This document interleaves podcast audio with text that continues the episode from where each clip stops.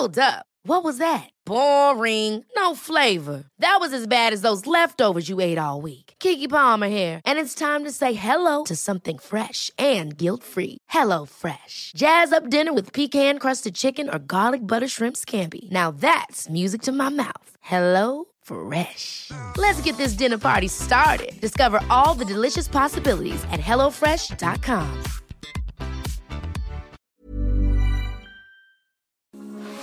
Heraldo Radio, con la H que sí suena y ahora también se escucha. Inicia. Heraldo Noticias de la tarde con Jesús Martín Mendoza. En Heraldo Radio.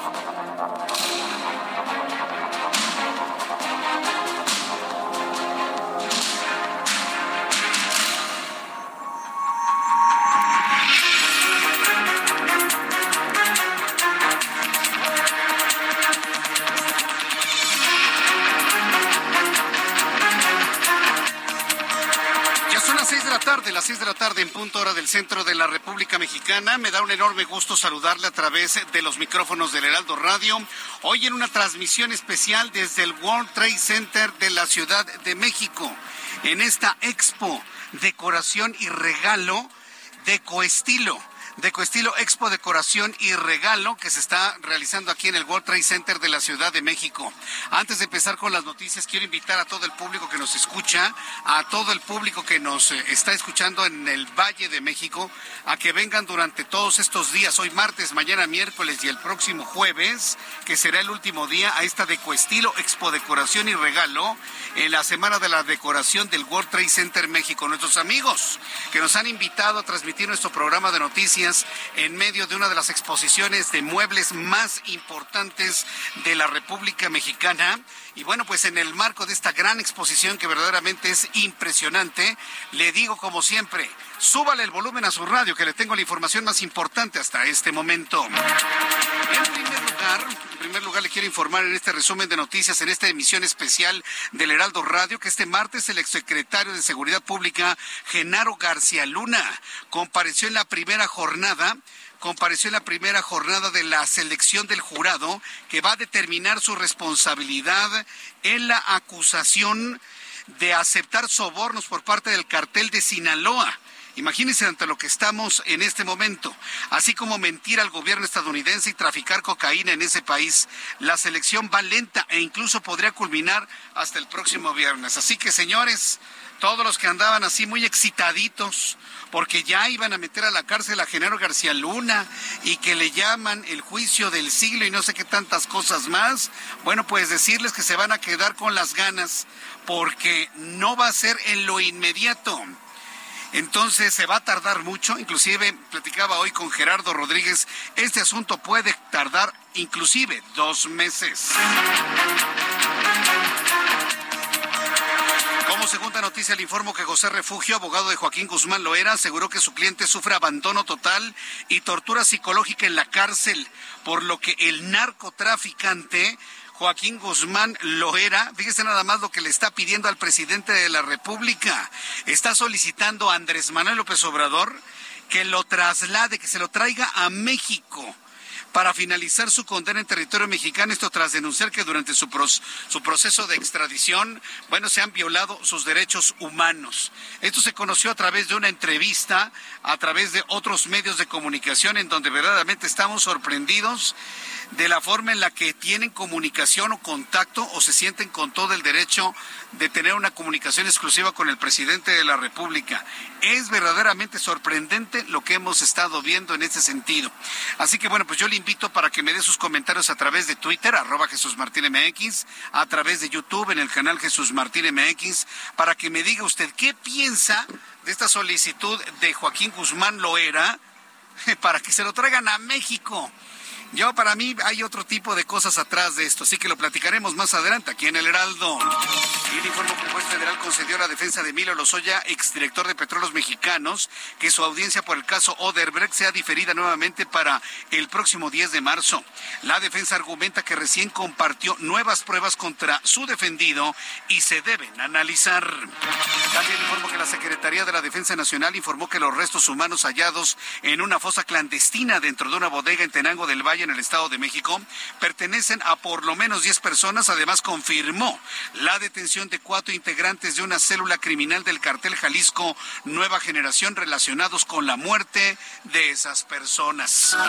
También le informo en este resumen inicial aquí en el Heraldo Radio, hoy en transmisión especial desde la Expo Decoración, desde la eh, de, de Coestilo Expo Decoración y Regalo Hoy en esta transmisión especial desde el World Trade Center México, le informo que el expresidente de la Federación de Estudiantes Universitarios de la UDG, Javier Armenta, informó que los vecinos obtuvieron una suspensión para frenar las obras y todo tipo de acción en el 70% del predio de Huentitán. Esto está al norte de Guadalajara. Amigos que nos escuchan a través del 100.3 de FM en Guadalajara, les voy a pedir que se comuniquen con nosotros a través de YouTube, canal Jesús Martín MX, a través de Twitter, arroba Jesús Martín MX, y nos digan qué opinan se debe hacer con ese predio.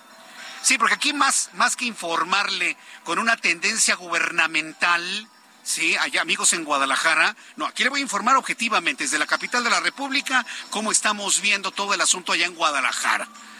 Por eso yo le invito a que se quede con nosotros de 6 a 7 a través del 100.3 de FM y a través de digitales a partir de las 7.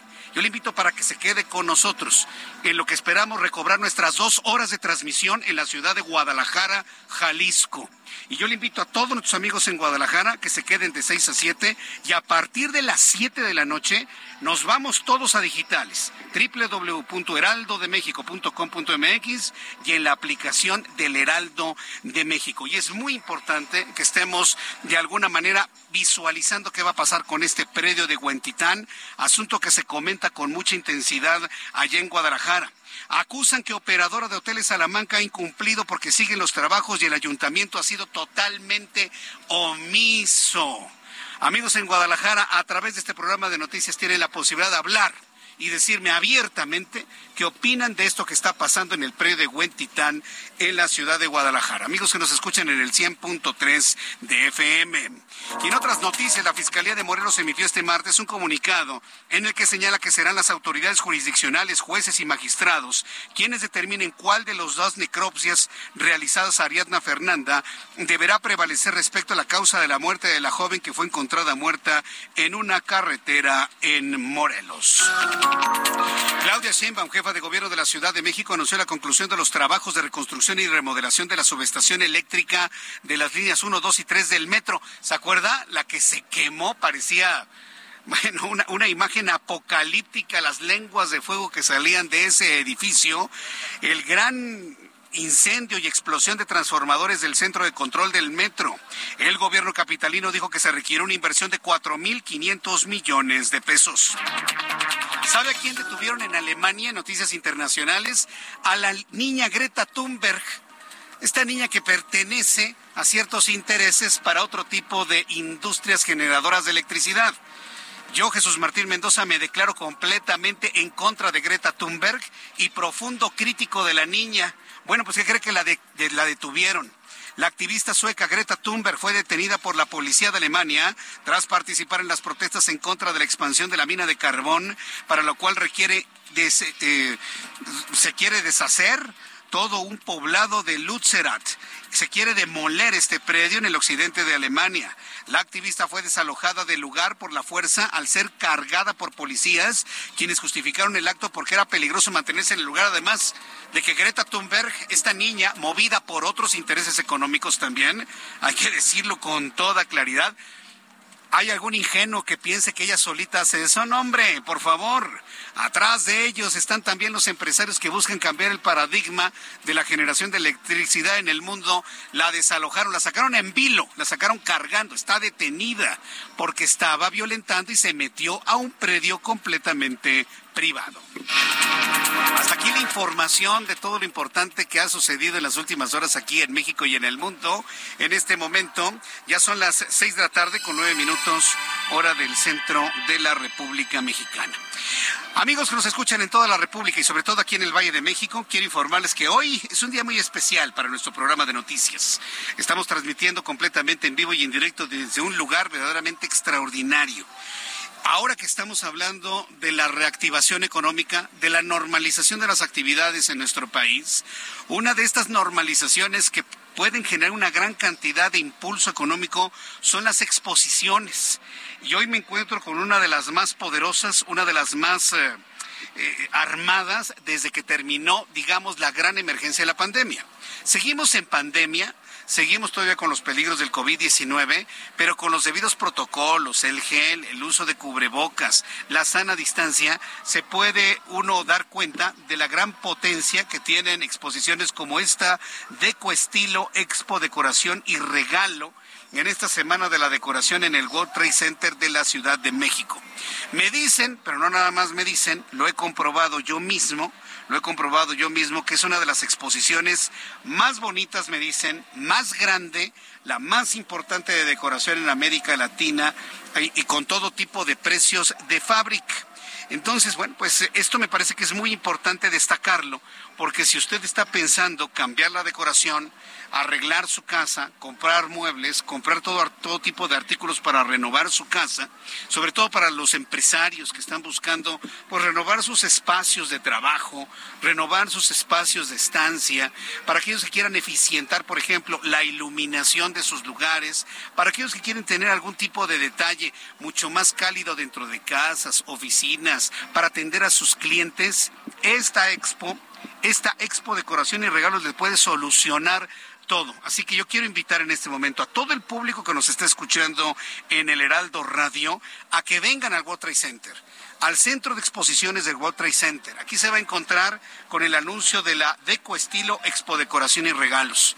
Usted podrá ingresar, podrá conocer a una gran cantidad de expositores, hay una gran cantidad de personas que se han dado cita y, me centro en esto porque es el ejemplo de pues la reactivación económica en la Ciudad de México para todos nuestros amigos empresarios e interesados en el tema de la reactivación económica, pues puedo decirles que este es un gran, gran ejemplo de lo que puede suceder con la reactivación económica luego de una pandemia que nos ha tenido prácticamente en vilo durante este tiempo. Así que amigos que nos escuchan en el Valle de México, los espero en, en la próxima hora, hora y media, para que se den una vuelta aquí a la Expo a esta expo de coestilo.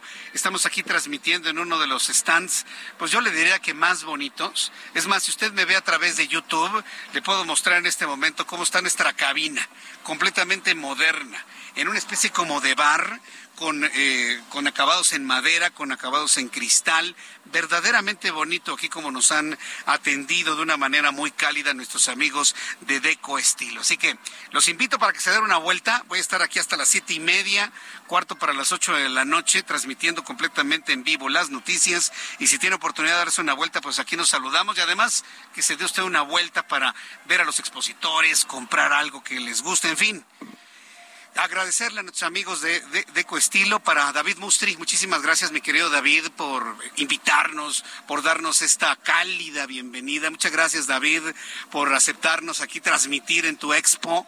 La verdad está padrísima. Y un saludo para todo tu equipo, ¿eh? Un saludo para todo tu equipo de trabajo, para todos los que están poniendo esfuerzo, dinero, tiempo, fe en la economía de nuestro país. Así que muchas gracias, David Mustri. Al ratito voy a tener oportunidad de platicar con él y con otros amigos de esta gran expo para que nos platiquen lo que ha significado tener esta gran exposición el día de hoy. Bien. Pues vamos directamente con la información cuando el reloj marca las seis de la tarde con 13 minutos tiempo del centro de la República Mexicana. Tema número uno el día de hoy. ¿Qué pasa con Joaquín Guzmán Loera? Le dicen el Chapo, yo la verdad no utilizo su nombre porque me dicen que tiene derechos reservados y que si decimos el Chapo Guzmán pues nos podemos meter en un problema de violación de marcas sin permiso. Por eso yo siempre le digo Joaquín Guzmán Loera. Él está en los Estados Unidos, está en una celda de alta seguridad y nos enteramos que como muchos de los cautivos que se encuentran en esta cárcel, pues están encerrados sin poder ver el sol, la luz del día, el sol, y que esto lo ha sumido, nos dicen o dicen sus abogados a la opinión pública, en una profunda depresión. Tras la petición de traslado a México de Joaquín Guzmán Loera por abusos ante las autoridades penitenciarias de los Estados Unidos y de la denuncia de violaciones a sus derechos durante el proceso de extradición, hoy el presidente mexicano declaró que considera la petición del narcotraficante para cumplir su condena en territorio mexicano. Fíjese nada más, a ver, no depende de López Obrador si Joaquín Guzmán Loera viene a México. Primero tiene que cumplir su condena en los Estados Unidos y ya luego veremos. Pero imagínense, sus abogados, a través de una entrevista con Ciro Gómez Leiva, ponen de manifiesto el interés de Joaquín Guzmán de salir de Estados Unidos y venir a México. ¿No será una condición que le está poniendo Joaquín Guzmán, lo era el presidente mexicano, porque detuvieron a su hijo Ovidio? Muchas cosas podemos interpretar atrás de esto, pero nos dicen que está profundamente deprimido. Noemí Gutiérrez, reportera del Heraldo Media Group, nos tiene todos los detalles de lo que consideró hoy el presidente mexicano. Adelante, Noemí, gusto en saludarte. ¿Cómo estás?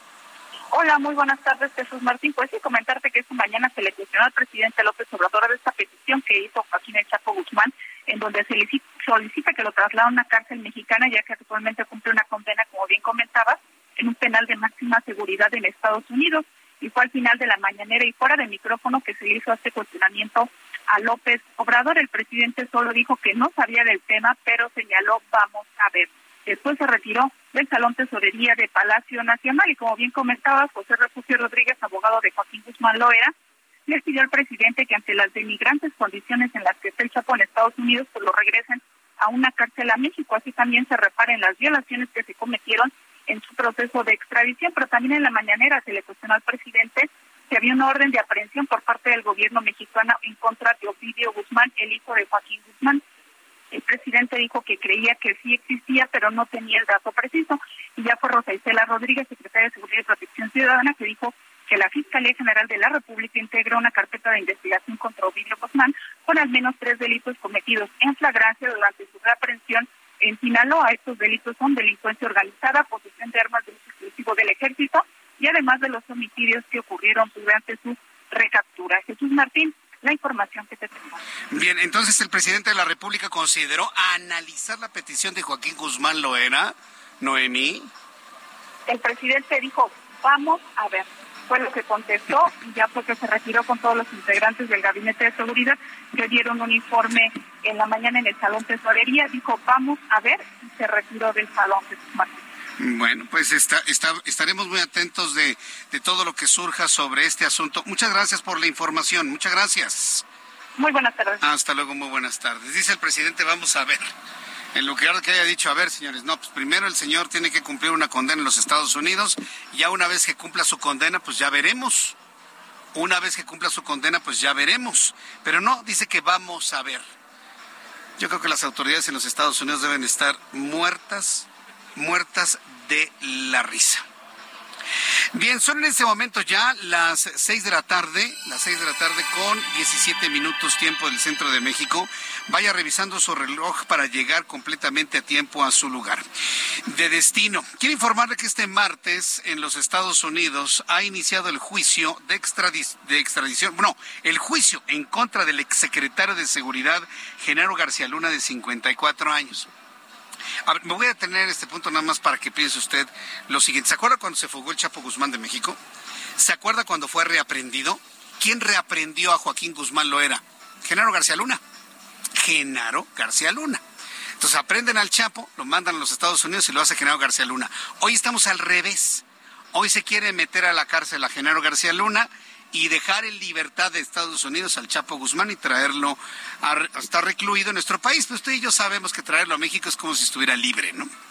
Entonces estamos en un fenómeno donde se podrían voltear las cosas de cómo se vivieron en tiempos de Vicente Fox y en tiempos de Felipe Calderón Hinojosa. Entonces, noticia del número uno que la está esperando el Movimiento de Regeneración Nacional y el presidente como una herramienta política para las elecciones de 2024, inició el juicio contra el exsecretario de Seguridad, Genaro García Luna, de 54 años, quien apareció en el tribunal del este de Nueva York con más canas visibles que la última vez, nos dicen, de la última vez que compareció.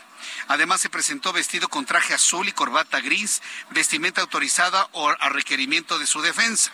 Sí, no apareció con el clásico overol de color naranja que lo destaca de toda la audiencia, precisamente para, para que se muestre como el indiciado. No, de ninguna manera apareció vestido con traje y corbata. La selección del jurado que determinará si es culpable de traficar cocaína, así como de recibir millones de dólares en sobornos a cambio de ayudar al cártel de Sinaloa y evitar la captura de sus miembros, arrancó lenta y podría culminar hasta el viernes, pues algunos candidatos fueron citados nuevamente el jueves. La Fiscalía de los Estados Unidos alega que es evidente que aceptó decenas de millones de dólares, eso dice la Fiscalía. Eso dicen quienes lo acusan, lo van a tener que comprobar que aceptó decenas de millones de dólares y las pruebas que en su contra que incluyen recibos, aunque no está claro si eran de trabajos oficiales, de pagos del cartel o de otros sobornos. Fíjense nada más, tenemos a un Genaro García Luna encarcelado por recibir pagos, pero la quien lo acusa, la fiscalía, todavía no puede determinar si ese dinero fue legal o ilegal. Fíjense nada más.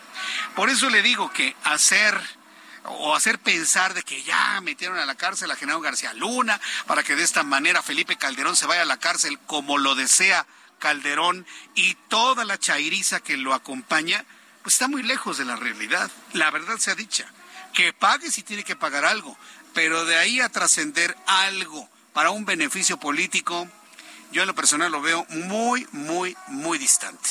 Entonces, la Fiscalía de los Estados Unidos alega que es evidente que aceptó decenas de millones de dólares y las pruebas en su contra incluyen recibos, aunque no está claro, le digo, si son legales o no. Incluso, después de mudarse a los Estados Unidos, donde fue arrestado en 2019, su defensa alega que era un empresario legítimo. Así que bueno, pues esto es lo que lo que se ha comentado sobre lo que han dicho que se trata del juicio del siglo el juicio del siglo en contra de Genaro García Luna, que podría tardarse, según lo que me compartió hoy Gerardo Rodríguez en el Heraldo Televisión, podría tardarse hasta dos meses la definición de todo este asunto. Así que bueno, pues estaremos muy atentos de ello. En otro asunto aquí en nuestro país, ¿qué sucede con Ricardo Mejía Verdeja? Personaje de la noticia. Hay que recordar, Ricardo Mejía Verdeja fue subsecretario de Seguridad Ciudadana, un hombre fiel a carta cabal al presidente mexicano.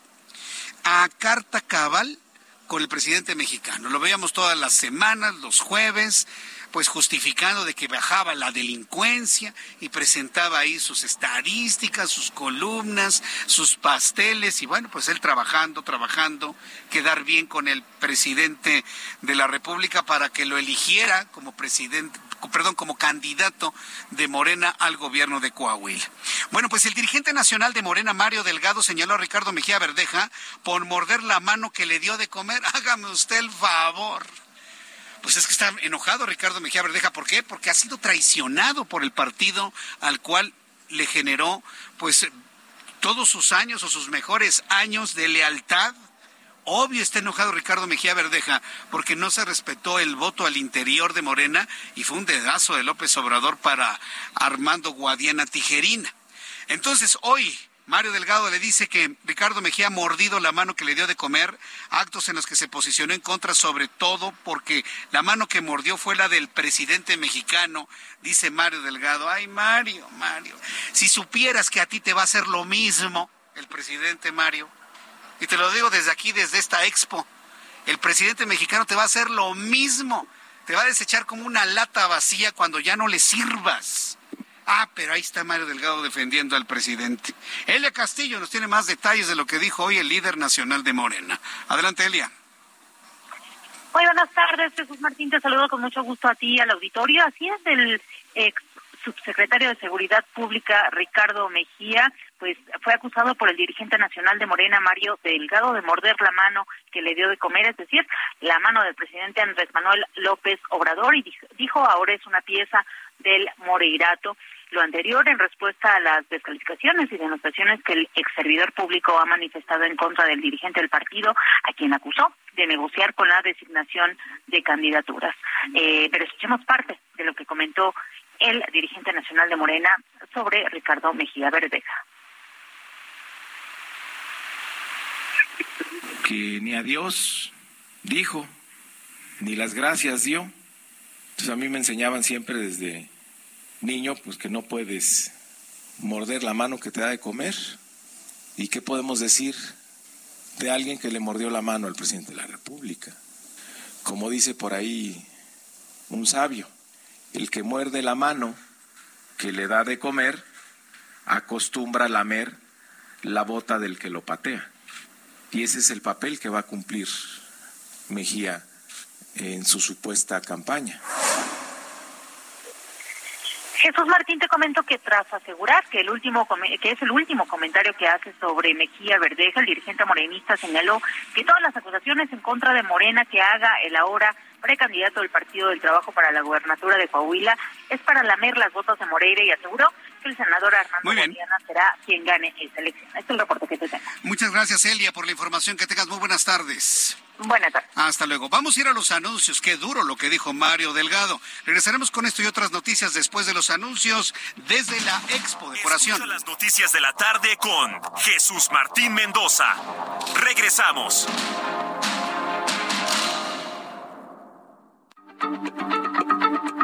Heraldo Radio, la H se lee, se comparte, se ve y ahora también se escucha.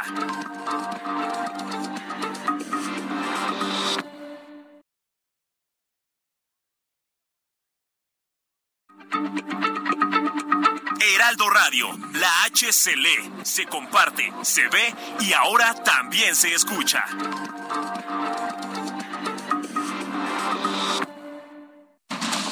Continúa Heraldo Noticias de la tarde con Jesús Martín Mendoza.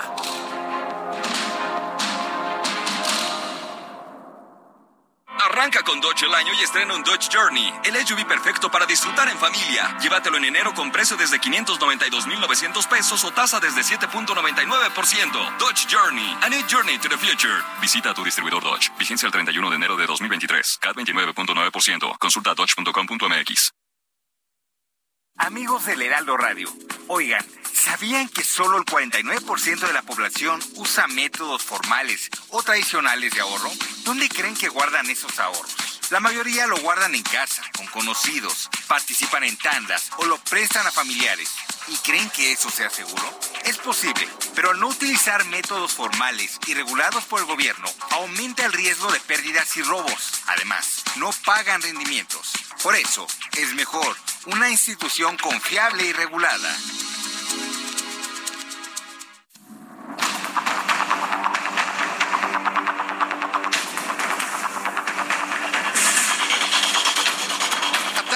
con 31 minutos, 6 de la tarde con 31. Escucha usted el Heraldo Radio con su servidor Jesús Martín Mendoza, como todas las tardes, hoy en una transmisión especial, y agradezco a todos nuestros amigos en YouTube que permanecen en esta transmisión, porque es que estamos en un lugar verdaderamente extraordinario, aún con las notas que le tengo el día de hoy, el contraste es estar en un ejemplo de lo que significa la reactivación económica en el Valle de México. Estamos transmitiendo en vivo, en directo desde el World Trade Center de la Ciudad de México, en el marco de la Deco Estilo Expo Decoración y Regalos. En esta semana de la decoración en el World Trade Center de la Ciudad de México, acá en la colonia Nápoles, en el Valle de México.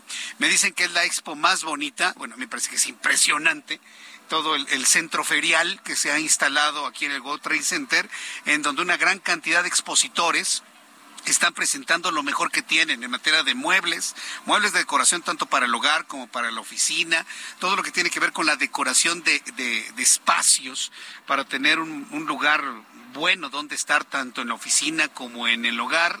Me dicen que es la exposición más bonita, lo confirmo, la más grande e importante de toda América Latina en este momento. Así que estamos en un lugar importante a nivel Latinoamérica único en este momento y que se convierte en el punto neural del relanzamiento de toda la actividad económica en función de la decoración de interiores, todo lo que tiene que ver con interiorismo. Mucha atención también a los chavos que me están escuchando y que les gusta el tema del interiorismo. Este es el lugar, ¿eh? He visto unas decoraciones hermosas, lámparas, hemos estado viendo tecnología LED, sobre todo para lo, que es la iluminación de los espacios, para que sean lugares de trabajo activos, con mucha iluminación blanca para el trabajo, iluminación cálida para las estancias en el hogar, en fin, verdaderamente extraordinario. Me ha tocado ver algunas decoraciones hechas en cristal, algunas en plata, algunas en pewter. Vaya, tenemos hasta exposiciones de arte sacro de, arte religioso que me tocó ver en la entrada de esta exposición, que por cierto ha cobrado una gran eh, atracción por parte de las personas que nos están visitando aquí en este espacio de exposiciones en el World Trade Center. Así que quiero invitar a todos nuestros amigos que nos escuchan y nos ven a través de YouTube, si tienen oportunidad, dense una vuelta, va a estar esta exposición lo que resta del día de hoy, mañana miércoles y el próximo jueves también. Deco Estilo, Expo Decoración y Regalos, la semana de la decoración en el World Trade Center de la Ciudad de México. No se lo puede perder y sobre todo para las personas que están buscando hacer sus espacios más cálidos, más adecuados. ¿Sabía usted que con un espacio adecuado puede cerrar negocios con sus clientes? Ah, bueno, pues dése usted una vuelta para acá, va a encontrar usted los elementos necesarios y de esta manera poder, entre muchas otras cosas, posiblemente hasta cerrar ese negocio que usted está esperando. Bien, vamos a continuar con las noticias aquí en el Heraldo Radio en el marco de esta extraordinaria exposición y vamos a revisar lo que ha pasado con Emilio Lozoya. Le voy a decir una cosa con toda franqueza, ya parece juego ya parece broma, ya parece que están jugando con la opinión pública y ahí estamos los medios de comunicación bien atentos de lo que sucede con el señor Emilio Lozoya, que permanece en la cárcel, ¿por qué? Porque no le sirvió a las expectativas del presidente mexicano. Fíjese que hoy la mamá de Emilio Lozoya se acercó con el juez y con los medios de comunicación en una conferencia que dieron para decir, ay, por favor, dejen libre, presidente, deje libre a mi hijo, él ha colaborado con todo. La mamá de Emilio Lozoya pidiéndole al presidente, no al juez, al presidente dejar libre a su hijo Emilio Lozoya. Sorprendente lo que vimos el día de hoy. En esta noticia le comparto que un juez federal concedió una nueva prórroga a Emilio Lozoya, director de Petróleos Mexicanos. Ahora la audiencia por el caso de se llevará a cabo a las 12 del día del 10 de marzo. Les otorgaron una prórroga de 30 días naturales. No, perdón, 30 días hábiles y evidentemente eso nos arroja hasta el 10 de marzo. Esto luego de que su defensa argumentó que en recientes días la Fiscalía General de la República compartió nuevos datos de prueba contra su defendido y por tanto estos deben ser analizados. De manera concreta el juez dijo, lo que pasa es que tenemos un CD donde tenemos algunas pruebas, pero ¿qué creen? Que no abre. ¿Qué? Sí, no abre, no abre el disco. Entonces, como está medio atoradito el disco, porque quién sabe cómo fue grabado, no lo hemos podido abrir. Le dijimos al juez y el juez nos dio 30 días hábiles más hasta el 10 de marzo. Le digo, parece, parece una broma ¿eh? lo que sucede con Emilio Lozoya, mientras la mamá del acusado le suplica al presidente, no al juez, que le deje libre a su hijo. Esto es lo que sucede y le actualizo en torno a todo este asunto en el caso Oderbrecht y Emilio Lozoya. De aquí de la capital de la República nos vamos directamente hasta Oaxaca. Quiero informarle que David Hernández, defensor de los derechos humanos, fue reportado como desaparecido. Amigos en Oaxaca, me da mucho gusto saludarlos. Gracias que nos escuchan en la gran capital oaxaqueña. Hemos llevado el seguimiento en todos nuestros espacios de noticias sobre la desaparición de David Hernández, defensor de los derechos humanos. había participado en el bloqueo de la carretera Juchitante-Guantepec. Y pues los familiares de este activista aseguraron que no hay indicios sobre su paradero, a pesar de que la Fiscalía de Oaxaca reveló que ejecutó una orden de aprehensión en contra de alguien identificado como David Hernández. Vamos a tratar de entender cómo está todo este asunto con nuestra compañera corresponsal en la ciudad de Oaxaca, Karina García. Hola Karina, ¿cómo te va? Bienvenida al Heraldo, te escuchamos. Muy buenas tardes. ¿Qué tal, Jesús Martín, auditorio? Muy buenas tardes. Pues efectivamente, el defensor de derechos humanos, David Hernández Salazar, fue reportado hace un par de horas como desaparecido. Esto tras los disturbios provocados en el bloqueo que se mantiene aún en la carretera interoceánica en Puente de Madera entre Cuchitán y Tehuantepec. Sin embargo, como ya lo habías mencionado, la Fiscalía General del Estado informó a través de una circular que se ejecutó una orden de aprehensión en contra de una persona del sexo masculino identificado con las iniciales pues del defensor de derechos humanos y también agente municipal de Puente Madera. Lo anterior por el delito de daños, incendio y lesiones dolosas cometidos en el municipio de San Blas Atempa, por lo que fue capturado y trasladado a la capital del estado. Se sabe hasta este momento que fue alrededor de las 8 de la mañana cuando David Hernández Salazar arribaba a su trabajo como intendente en la escuela primaria Patria, ubicada en Tehuantepec, a unos metros de una terminal de autobuses. Sin embargo, pues una persona eh, identificándose como parte de la Fiscalía del Estado, lo detuvieron y lo trasladaron presuntamente a la ciudad de Oaxaca. Sin embargo, comentarte que eh, pues esa circular que emitió la Fiscalía de eh, Oaxaca eh, fue breve, son dos o tres párrafos sin que se explique más acerca de eh, pues este defensor de derechos humanos. Comentarte que pues esta agencia municipal de San Blas Atempa, Puente de Madera, se ha opuesto a este corredor interoceánico que ha llevado a cabo pues la federación debido al bajo costo de sus tierras que bueno pues les están siendo pagadas a muy bajos eh, costos y es por ello que ellos han realizado una serie de acciones de protestas desde hace más de dos años. Comentarte también que en este bloqueo, por lo menos 30 turistas franceses que estaban allá en la región del Istmo de Tehuantepec, pues no pudieron transitar debido a la situación eh, que se está viviendo aquí en Oaxaca. bueno. Pues son varios elementos entonces, Karina, inclusive el bajo precio que están ofreciendo por estos terrenos. Así es. Eh, desde hace dos años ellos están luchando para que se les incremente. No han mencionado en cuánto han, este, pues les han ofertado estas hectáreas, pero sí ha sido en un bajo precio. Bien, pues eh, no dejemos de informar al público de la búsqueda y de las líneas de investigación sobre el paradero de este activista ya en el estado de Oaxaca. Te agradezco toda la información, Karina. Muchas gracias. Muy buenas noches. Hasta luego, buenas noches. Gracias por, por estar eh, con nosotros a Karina García. Y, y, decirle a nuestros amigos que nos escuchan en la ciudad de Oaxaca a través de la señal del Heraldo Radio, gracias por estar con nosotros a esta hora de la tarde. Cualquier información que ustedes tengan, recuerden al 911. Es importantísimo. ¿Nos quiere compartir algún punto de vista o alguna información en torno al paradero de este activista? Puede entrar a nuestra plataforma de YouTube en el canal Jesús Martín MX o a través de mi cuenta de Twitter, arroba Jesús Martín MX y compartirnos alguna información que ustedes consideren importante debe saber la opinión pública y la autoridad. Bien, nuestro reloj marca las 6 de la tarde con 40 minutos y en 20 minutos serán las 7. Estamos en las instalaciones de la Expo Deco Estilo, Expo Decoración y Regalos aquí en, la, en el World Trade Center de la Ciudad de México. El Heraldo Radio, único medio de comunicación presente en este lugar para invitarla a que venga, venga, venga, participe. Se va a llevar usted algo de esto. Participe en la reactivación económica de todo lo que tiene que ver con el interiorismo íntimamente relacionado con la reactivación inmobiliaria. Así que bueno, pues yo le invito para que venga para acá y aquí nos saludamos. Estaré aquí con ustedes hasta las siete y media, siete cuarenta de la noche para poder compartir con ustedes aquí en esta expo de Coestilo, expo decoración y regalos. Viene otra noticia. Claro, estamos muy atentos de todo lo que sucede con el sistema de transporte colectivo Metro.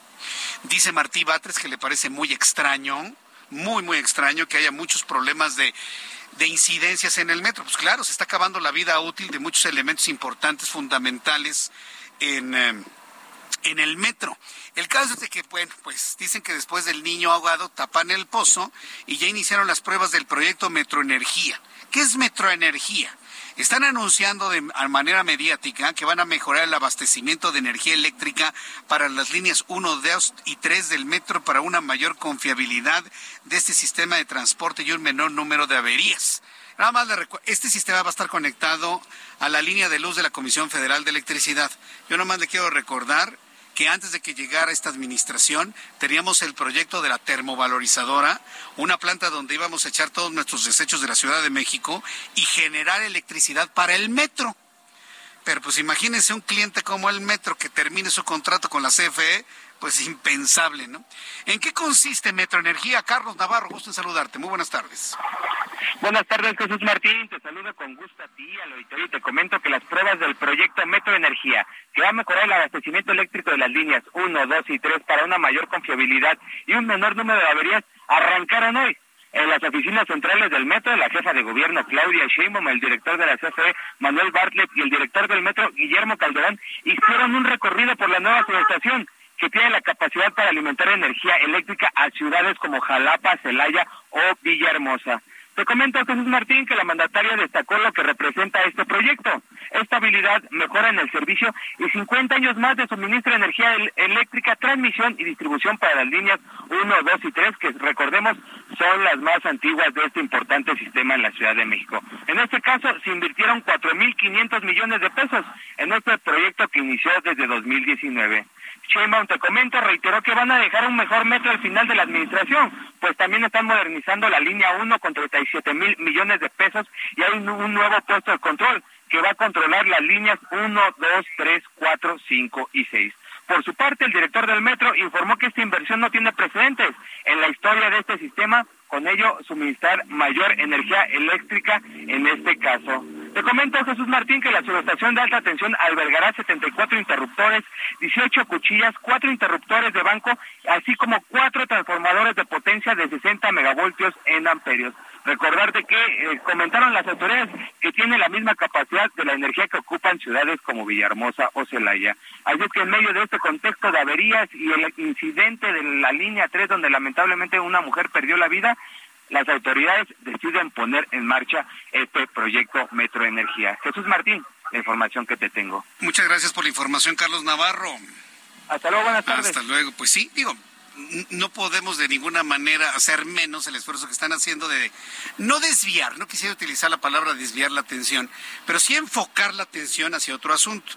Ha habido accidentes, ha habido desenganches, ha habido incendios, ha habido humo, ha habido todo lo que usted guste y mande. Necesita el metro decir, abre señores, después de tantos problemas estamos renovando toda nuestra planta de generación de energía eléctrica para el metro. Está muy bien, y esperemos que funcione muy bien. Y yo vuelvo a decirle desde estos micrófonos a Guillermo Calderón, tiene usted, señor Calderón, que hablar con los eh, trabajadores del metro, con el sindicato del metro, porque si usted no tiene arreglos con el sindicato del metro, van a seguir, se va a seguir conociendo los problemas de falta de mantenimiento en el metro. no, no, nos vamos a prestar otro tipo de argumentaciones. Es falta de mantenimiento en el metro, terminación de la vida útil de elementos metálicos en el metro, eso lo sabemos perfectamente bien.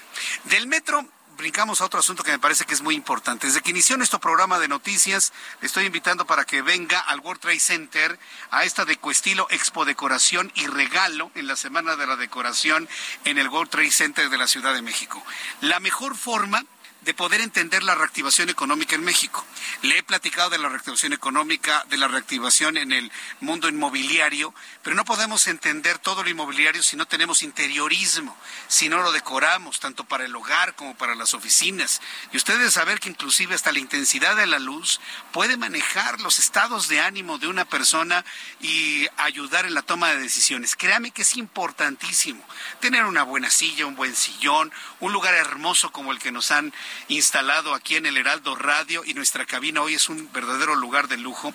Para platicar sobre esto, hoy aquí en el World Trade Center y en estas instalaciones del Heraldo Radio y en esta preciosa cabina que nos han instalado, tengo conmigo a Gabriela Miranda, ella es directora general de Deco Estilo. Bienvenida al Heraldo Radio.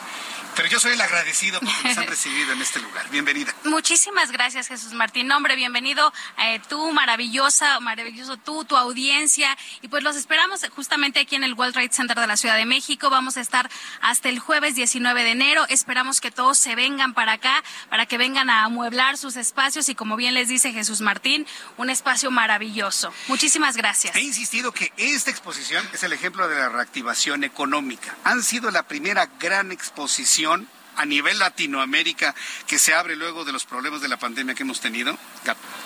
Es, correcto, Jesús Martín. De hecho, la verdad es que todos los socios que conforman de Cuestilo Expo Decoración y Regalo tienen el corazón súper puesto en lo que están haciendo, siempre ven por el beneficio de todos los expositores y justamente en aras de esa reactivación económica fuimos la primera exposición de todo México en abrir posterior a la pandemia, con grandes esfuerzos, indiscutiblemente con grandes pérdidas, sin embargo, con el corazón y la mente bien puesta en el beneficio de todos los agremiados del sector de muebleros, de regalos, de interioristas, de, arquitectura. Y bueno, aquí estamos eh, yéndonos para arriba, no resurgiendo como el ave fénix. Así es. ¿Cómo, lograron durante la pandemia mantenerse con vida los interioristas, los arquitectos, los muebleros? Es decir, eh, ¿cómo lo lograron? ¿Cuáles han sido algunas de las historias que se han entretejido durante los tiempos en donde pues la humanidad estuvo prácticamente detenida por la pandemia, Gabriela? Claro, mira, ha sido una situación súper complicada justamente para todos los que conforman el gremio de, de, Cuestilo, te decía, muebleros, interioristas, decoradores, y tan solo el hecho, por ejemplo, seguramente que tú estás en, en este, en información de este contexto, los contenedores ah, anteriormente, por ejemplo, costaban alrededor de dos, eh, de 2.500 dólares y ahorita andan sobre 11 mil. Entonces, pues eso los, los eh, les pega tremendamente. O sea, el, el alza también de los precios les ha afectado muchísimo y no hay de otra más que todos tomarnos de la mano, apoyarnos unos a otros y decir vamos juntos en esta reactivación. Y es justamente lo que hace de Cuestilo, decirle a sus expositores, estamos contigo, vamos a apoyarnos todos y aquí tenemos este espacio de exhibición, esta vitrina del World Trade Center, que es el recinto más importante de América Latina, para que vengan todos y podamos juntos reactivarnos económicamente. Así es. Quiero aprovechar esto que está comentando Gabriela porque quiero invitarlos a que vengan al World Trade Center. Lo que resta del día de hoy, todo el día mañana, miércoles, el jueves también, para que se den una vuelta, vean todo lo que necesita su casa, su hogar, eh, su oficina y de esta manera sea usted copartícipe de una reactivación económica en este importantísimo sector. Mira, a lo largo de todos estos años, Gabriela, me ha tocado ir a muchas exposiciones. Aquí en el World Trade Center, en otros centros en Santa Fe, a nivel internacional inclusive. Y en la primera vuelta que me pude dar está esto de primer mundo, de, primer mundo. Son, veo el amor, la entrega, eh, la fe que tienen los interioristas. Ve nada más esto que tan bonito que tienes en la parte de atrás, hecho con cristal, con es de Carlos de Anda. Sí, así es, bellísimo. Es una combinación de cristal con hierro, que esto por ejemplo en su casa, si usted tiene algún departamento casa de doble altura, quedaría eso, pero verdaderamente maravilloso, ¿no? Entonces, ejemplos como ese nos dan una expo a nivel internacional, Gabriela. Así es. Y sabes que Jesús Martín, justamente empresas como estas, tan bellas, tan hermosas de, como Carlos de Anda, eh, nosotros los conocemos desde hace muchos años, pero son empresas con una trayectoria tan sólida, tan fuerte, y lo que tú decías, el corazón que le ponen, hay marcas, por ejemplo, como Casa Casa, como Galerías El Triunfo, este bellísimo de Carlos de Anda, Massive Halls, que todos los que vienen vienen con el corazón y con todo el entusiasmo y entregan todo y se puede notar justamente en lo bonito de sus decoraciones. Sí, la verdad está, está espléndido.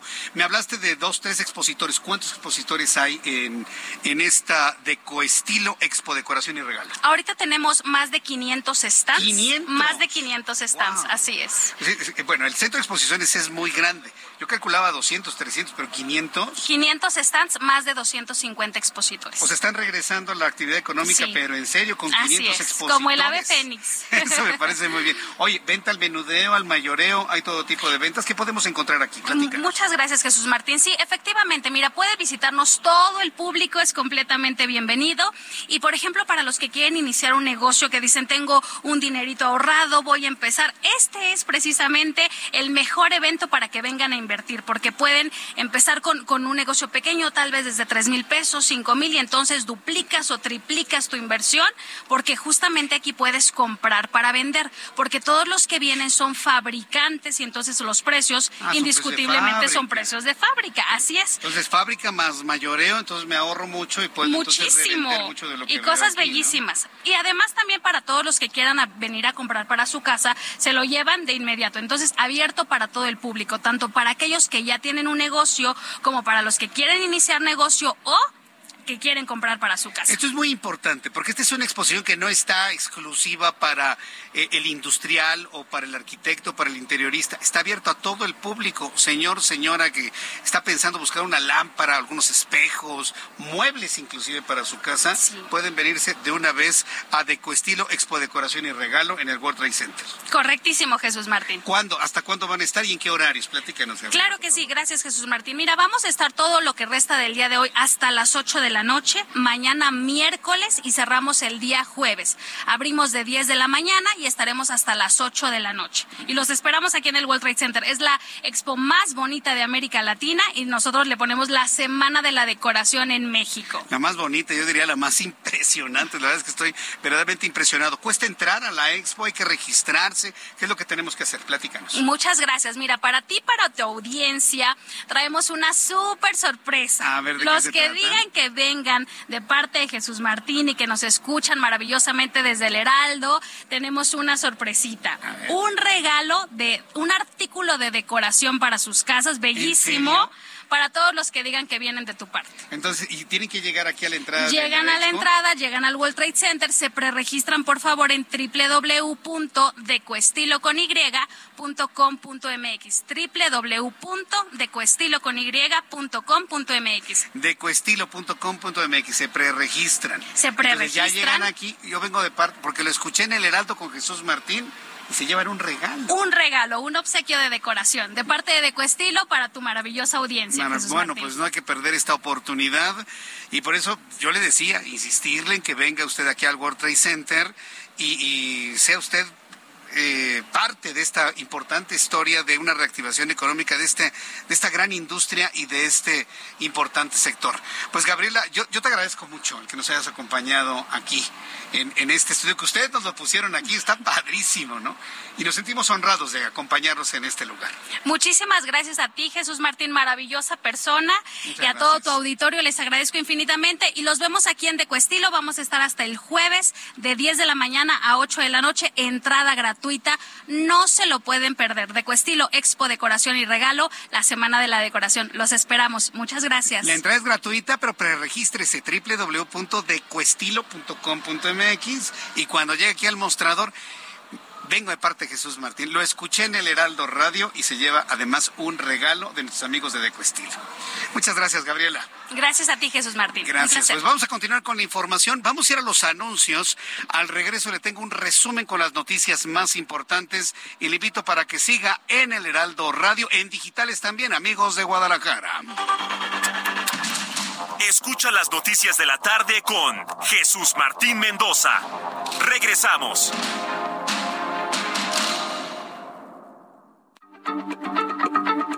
Heraldo Radio, la H se lee, se comparte, se ve y ahora también se escucha.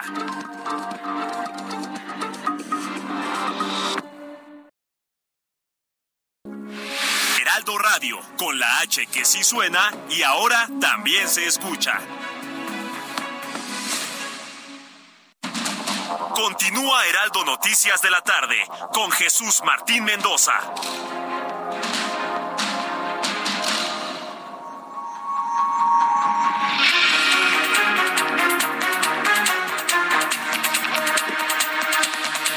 Son en este momento las 7 de la noche, en punto hora del centro de la República Mexicana. Bienvenidos a nuestros amigos que nos sintonicen a partir de este momento en el Heraldo Radio en todo el país. Bienvenidos a nuestros amigos en Guadalajara, Jalisco, que ya nos sintonizan a través de digitales, www.heraldodemexico.com.mx, a través de la aplicación del Heraldo de México y en YouTube, Jesús Martín MX. Súbale el volumen a su radio, que le tengo un resumen con las noticias más importantes aquí en el Heraldo. Heraldo. El expresidente de la Federación de Estudiantes Universitarios de la UDG, Javier Armenta, informó que vecinos obtuvieron una suspensión para frenar las obras y todo tipo de acción en un 70% en el predio de Huentitán, en donde se construye Iconia, este complejo habitacional que ha sido protestado tanto por alumnos de la UEDG como de los vecinos. Sin embargo, los vecinos aseguraron que Operadora Hotelera Salamanca ha incumplido porque siguen los trabajos en este predio. Vamos a profundizar sobre esta información aquí en el Heraldo Radio. En más de este resumen de noticias le informo que el exgobernador de Veracruz, Javier Duarte, preso en el reclusorio norte por lavado de dinero y asociación delictuosa, lanzó un mensaje en redes sociales para acusar al exgobernador panista Miguel Ángel Yunes Linares de ser muy cercano al exsecretario de Seguridad, Genaro García Luna. Esto en el marco del juicio que se le aplica al exsecretario de Nueva York, contra el exfuncionario. Mientras tanto, la Procuraduría Federal de Protección al Ambiente, la Profepa, decomisó a un lince en un domicilio en Iztapalapa. Sí, un lince. México surrealista completamente, sí, y en Iztapalapa. Digo, no es por hacer menos a la colonia, pero lo hubiera entendido tal vez, no sé, en las lomas, en bosques, en la Florida, en el Pedregal. No, allá, en esta parte oriente del Valle de México un lince, cual presentaba un cuadro grave de infección respiratoria contagiosa. El felino no contaba con marcaje ni papeles que avalaran la legalidad del felino en este lugar. En más noticias en este resumen, la firma Pfizer anunció que incrementará su cantidad de medicamentos y vacunas que vende sin fines de lucro a los países más pobres del mundo. Además, anunció que comenzará a ofrecer el costo 45 países de bajos ingresos la vacuna al costo, la lista completa de productos sobre los que tiene derechos globales. La farmacéutica hizo un anuncio en la reunión del Foro Económico Mundial de Davos en Suiza. Le informo en este programa de noticias que por segunda vez en un mes, una biblioteca en Colorado, en los Estados Unidos, cerró sus puertas para limpiar la contaminación por metanfetaminas. Los funcionarios de Englewood, Denver, cerraron la biblioteca de la ciudad tras recibir pruebas que mostraban que la contaminación en los baños excedía los umbrales estatales. Que vengan a los baños de México y para que vean lo que es verdadera contaminación. Pero en fin, de acuerdo con los datos de la Secretaría de Seguridad y Protección Ciudadana, durante 2022, el año pasado, se registraron 30.968 homicidios dolosos en México, donde Baja California, Estado de México, Guanajuato, Michoacán y Jalisco concentraron un poco más de 60% de los homicidios. Le informo que la Oficina Nacional de Estadística de China informó que la población del país asiático tuvo en 2022 el primer descenso desde hace 60 años. Autoridades de China indicaron que se registraron 850 mil personas menos que en 2021. Además, la tasa de natalidad alcanzó un punto mínimo con poco más de 9 millones de nacimientos. Le informo que un equipo de científicos de distintas universidades descubrió una nueva especie de serpiente en la Amazon ecuatoriana, la cual denominaron como boa enana, la cual mide alrededor de 30 centímetros de largo y posee un mecanismo de defensa peculiar, porque al sentirse amenazada llora sangre, la cual lanza con su, contra su atacante. Mira, el descubrimiento de esta especie allá en la Amazon ecuatoriana se convierte en noticia extrañísima especie que de alguna manera ha sorprendido a los científicos de diversas universidades. Estas son las noticias en resumen. Le invito para que siga con nosotros. Le saluda Jesús Martín Mendoza.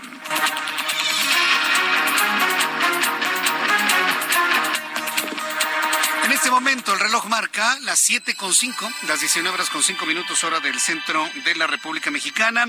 Este programa de noticias hoy se transmite en vivo y en directo desde las instalaciones del World Trade Center, que se ha convertido en el recinto ferial de esta Decoestilo Expo Decoración y Regalo. Ya tuvimos oportunidad de platicar con la directora de esta Decoestilo Expo Decoración y Regalo, conociendo los detalles más importantes de lo que ha significado el esfuerzo de 500 expositores que se presentan aquí entre arquitectos diseñadores de interiores, muebleros, fíjese, me interesó mucho el tema de los muebleros y cómo resintieron los problemas de la pandemia y de qué manera esta exposición pues significa el punto de relanzamiento el punto de relanzamiento de la actividad económica en este importante sector íntimamente vinculado al mercado inmobiliario. Así que bueno, pues eh, les agradezco mucho el que estén ustedes aquí. Estará abierto hasta las 8 de la noche el día de hoy. Yo los voy a acompañar hasta las siete y media, siete cuarenta de la noche, por si quiere usted venir. Y le recuerdo la oferta que nos hizo nuestra querida amiga Gabriela, directora de Deco Estilo Expo Decoración. Usted se preregistra en internet www.decoestilo.com.mx y cuando llega al mostrador, dice, oiga, yo estoy aquí porque lo escuché en el Heraldo Radio con Jesús Martín. Y nada más por decir eso, le van a dar un regalo de decoración para su casa. Ese es el compromiso de nuestros amigos expositores el día de hoy, que lo quieren recibir a usted, que me escucha en el Heraldo Radio, con los brazos abiertos para que compre, invierta sí, porque hay precios aquí de, costo de mayoreo, de costo de productor. Y bueno, pues yo le invito a que por favor eh, aproveche esta oportunidad. Bien, mientras usted se desplaza para el World Trade Center, saludo con mucho gusto a mi compañero Gerardo Galicia, nuestro compañero reportero, quien nos informa desde el Valle de México. ¿En dónde te ubicamos, Gerardo? Gusto en saludarte. Muy buenas noches. Excelente noche, Jesús Martín. Te saludo con mucho gusto desde la alcaldía de Iztapalapa, donde ya comienzan a concentrarse elementos policíacos para liberar la circulación del eje 5 sur. Esta arteria ha estado cerrada por cerca de 10 horas, Jesús Martín, por aproximadamente ocho familiares de un presunto delincuente. Este sujeto habría con un cuchillo atacado un elemento de la policía capitalina. El oficial se defendió y termina hiriendo de muerte a este sujeto. Ahora los familiares de este presunto delincuente bloquearon la circulación para tratar de exigir justicia para su familiar. Cabe mencionar que ya llevan cerca de 10 horas bloqueando el eje 5 sur. Esto ha provocado muchísimos conflictos viales en los alrededores de la central de Abasto en Iztapalapa. El bloqueo se mantiene justo llegando a la avenida Canal del Churubusco, así que de preferencia hay que buscar el eje 6 sur, Tezontla y el eje 4 sur como posibles alternativas. Y por lo pronto, el reporte. Muchas gracias por la información, Gerardo. Hasta luego. Hasta luego, que te vaya muy bien. Saludo con mucho gusto a Mario Miranda en otro punto del Valle de México. Adelante, Mario, gusto en saludarte. ¿Cómo estás? ¿Qué tal, Jesús Martín? Buenas noches. Tenemos información vial para todos los automovilistas. Informarles a los automovilistas que en estos momentos encontrarán buen avance en el eje central Lázaro Cárdenas, en el tramo del eje 8 Popocatépetl al viaducto Miguel Alemán. Llegando a este punto, se complica la vialidad, esto en dirección al eje 1 norte. El viaducto Miguel Alemán como un avance del eje central, esto en dirección hacia el aeropuerto. En el sentido opuesto del, viaducto en dirección a la avenida de los Insurgentes encontraremos carga vehicular. El eje 1 poniente contemos con buen avance de Chapultepec a viaducto. Y finalmente, doctor Bertis con carga vehicular de Río de la Loza al eje 3 sur. Jesús Martín, es la información real del momento. Muchas gracias por esta información, Mario. Seguimos pendientes, buenas noches. Seguimos atentos con toda la información con mi compañero Mario Miranda. Nuestro reloj marca las 7 de la noche con 8 minutos hora del centro de la República Mexicana. Me da mucho gusto saludar a mi compañero Héctor Vieira con toda la información de economía y finanzas. ¿Cómo cerraron hoy los mercados? Interesantísimo inclusive ver la recuperación de mercados en los Estados Unidos. ¿Han visto ustedes cómo han subido las criptomonedas? Bueno, esta información y mucho más con Héctor Vieira. La Bolsa Mexicana de Valores cerró la sesión de este martes con una caída del 0.94% al retroceder 502.92 puntos, con lo que el índice de precios y cotizaciones, su principal indicador, se ubicó en 53.128.97 unidades, lo que representa su segunda jornada a la baja en lo que va del año.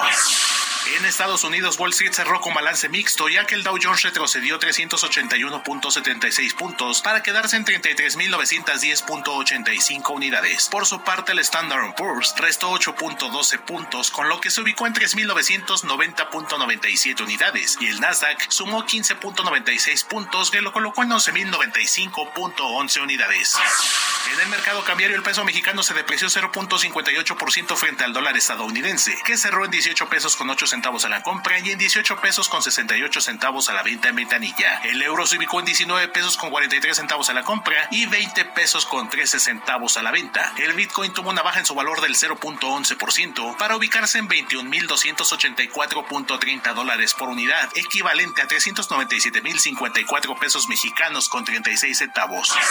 El Instituto Mexicano de Ejecutivos de Finanzas advirtió que en México no se puede descartar una recesión económica durante 2023, que podría presentarse en la segunda mitad del año, como resultado del escenario de alta incertidumbre internacional que se vive actualmente.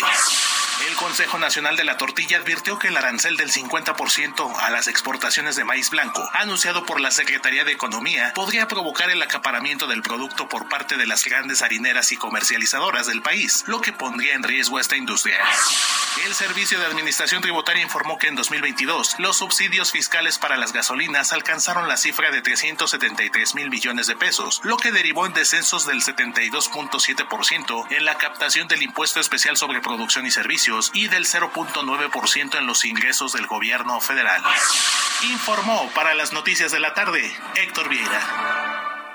Gracias, Héctor Vieira, por la información de economía y finanzas. Vamos a estar profundizando con noticias mañana con nuestro compañero eh, Juan Musi, tanto en radio como en televisión, para conocer todo este fenómeno que se ha generado en torno al tipo de cambio. Siguen los... Mire, es que en este momento le ha ido tan mal a la administración actual, tanto federal como local, que usan cualquier cosa para destacarse con que, ay, no, miren, el, el dólar ya está bien barato gracias a nuestro presidente. No es cierto es debido a los problemas de, actividad económica en los Estados Unidos, la recesión estadounidense, la baja en el poder del dólar, lo que ha provocado el incremento de las monedas de todo el mundo, incluida la mexicana. Y yo quiero decirle a todos estos políticos inclusive, tanto les gusta el dólar en 19 pesos por dólar, pues compren dólares, porque el kilo de tortillas está en 25 pesos. A mí qué me importa que el dólar valga 19 pesos si un kilo de tortillas nos lo recetan en 25 pesos. A ver qué argumento, con qué argumento me va a salir Mario Delgado, los gobernadores de Morena que andan ahí presumiendo. Ay, ¿ya vieron el dólar? Ok, está bien, compren dólares, cómanse los dólares en tacos porque el kilo de tortillas vale 25 pesos, el litro de gasolina vale 23 pesos, el litro de premium vale 25 pesos. Un kilo de aguacate sigue en 80 pesos. Los limones otra vez están muy caros. Ha subido el precio de la carne, del huevo, la carne de pollo, la carne de res, la carne de cerdo. No nos quieran eh, distraer con espejitos, señores. ¿Qué me importa que el dólar esté barato si no se hace usted tacos de suadero con dólares? Los hace con tortillas que vale 25 pesos cada kilo. Y ojalá este tipo de comentarios pues trasciendan de alguna manera en la opinión pública, porque no es posible tanta cosa con un asunto que no depende de la economía mexicana. ¿Sabe de qué depende la economía mexicana? De esto, de lo que estamos viviendo hoy en el World Trade Center, de impulsar a los empresarios, de impulsar a los emprendedores, de impulsar a los... Eh, arquitectos, muebleros, todos los empresarios que hoy, con el esfuerzo de toda una vida, se están reuniendo, 500 de ellos, hoy aquí en el World Trade Center, en, en, el marco de esta Deco Estilo Expo Decoración y Regalos. Esto es lo que genera economía. El poder reunirse, hacer un esfuerzo económico, poniéndole toda la fe, todo el cariño para mostrar lo bien, las cosas buenas y bien hechas que se hacen en México y de esta manera reactivar la, economía. Eso es lo que vale la pena destacar. Así que yo le invito para que venga al World Trade Center. Estamos hoy hasta las 8 de la noche aquí en Deco Estilo Expo Decoración y Regalo en la sede del World Trade Center México. Bien, cuando son las 7 con 14, amigos en Guadalajara, Jalisco, en eh, todo lo que es el estado de Jalisco que nos escuchan a través de digitales, a través de YouTube en el canal Jesús Martín MX, a través de Twitter, arroba Jesús Martín MX, a través de nuestra plataforma, de la página de internet y de nuestra aplicación. Amigos en Guadalajara, pues estamos muy atentos de todo lo que sucede en Huentitán de una manera objetiva, sin, tinte gubernamental de uno u otro partido. ¿Qué pasa en este lugar? El expresidente de la Federación de Estudiantes Universitarios de la UDG, Javier Armenta, informó que vecinos obtuvieron ya una suspensión para frenar las obras y todo tipo de acción en el 70% del predio de Huentitán, en donde se construye este desarrollo inmobiliario conocido como Iconia. En la línea telefónica, Mayeli Mariscal, nuestra corresponsal en Guadalajara, Jalisco, quien nos informa. Adelante, Mayeli, qué gusto saludarte. Bienvenida. ¿Cómo estás? Hola, ¿qué tal? Muy buenas tardes. Buenas tardes también a todo el auditorio. Pues para compartirles que el día de hoy en la Ciudad de México se realizó una rueda de prensa en donde estuvo presente eh, Javier Armenta, expresidente de la Federación de Estudiantes Universitarios, y uno de los estudiantes que recién estuvo también en prisión esto acusado de despojo por este predio precisamente en la zona de Huentitán, en Guadalajara, en donde pues el día de hoy se anuncia que acudirán a las instancias federales junto con vecinos y grupos medioambientales para que se revise este proyecto de Iconia y que se dé eh, pues la certeza sobre todo de que este desarrollo inmobiliario Distrito Iconia no estaría impactando en la zona. Adicionalmente, también eh, hicieron un llamado a todos los abogados del país para que revisen el caso y sobre todo que se eh, pueda dar alguna posible solución para que el municipio de Guadalajara recupere este predio que bueno ha estado en disputa con las autoridades eh, municipales y que ha llevado pues a tres estudiantes a estar en prisión. Ellos en estos momentos siguen su proceso en libertad, pero están anunciando a la par junto con los vecinos de esta zona de Huentitán que eh, siguen las acciones legales para tratar de recuperar este predio, el cual llaman el Parque Resistencia Huentitán. Así es que esa es la información, Jesús Martín. Correcto, pues muchas gracias por la información. Muchas gracias. Eh, Mayeli Mariscal. Gracias, saludos. Saludos a nuestros amigos en Guadalajara, Jalisco, a través del 100.3 de FM y que nos están escuchando a través de digitales a esta hora de la tarde. Vamos a entrar en contacto, Ángel. ¿Con quién vamos? Vamos en este momento a entrar en comunicación. En, en unos instantes más voy a platicar con Juan Musi. Vamos a entrar con Juan Musi. Juan Musi, nuestro analista financiero. Qué gusto saludarte, Juan. ¿Cómo estás? Bienvenido. Igualmente, mi querido Jesús Martín, muy bien, gracias a Dios. ¿Y tú? Pues bien, yo, yo sorprendido de cómo todo el mundo dice, ay, no, el dólar está en 19 pesos. Pues yo creo que con un billete de dólar no nos hacemos un taco cuando las cosas están carísimas dentro de nuestro país. No, Juan, lo están utilizando como un argumento político. ¿Hasta dónde se puede conocer como un argumento político y hasta qué punto es un asunto meramente técnico el tipo de cambio peso-dólar, mi estimado Juan?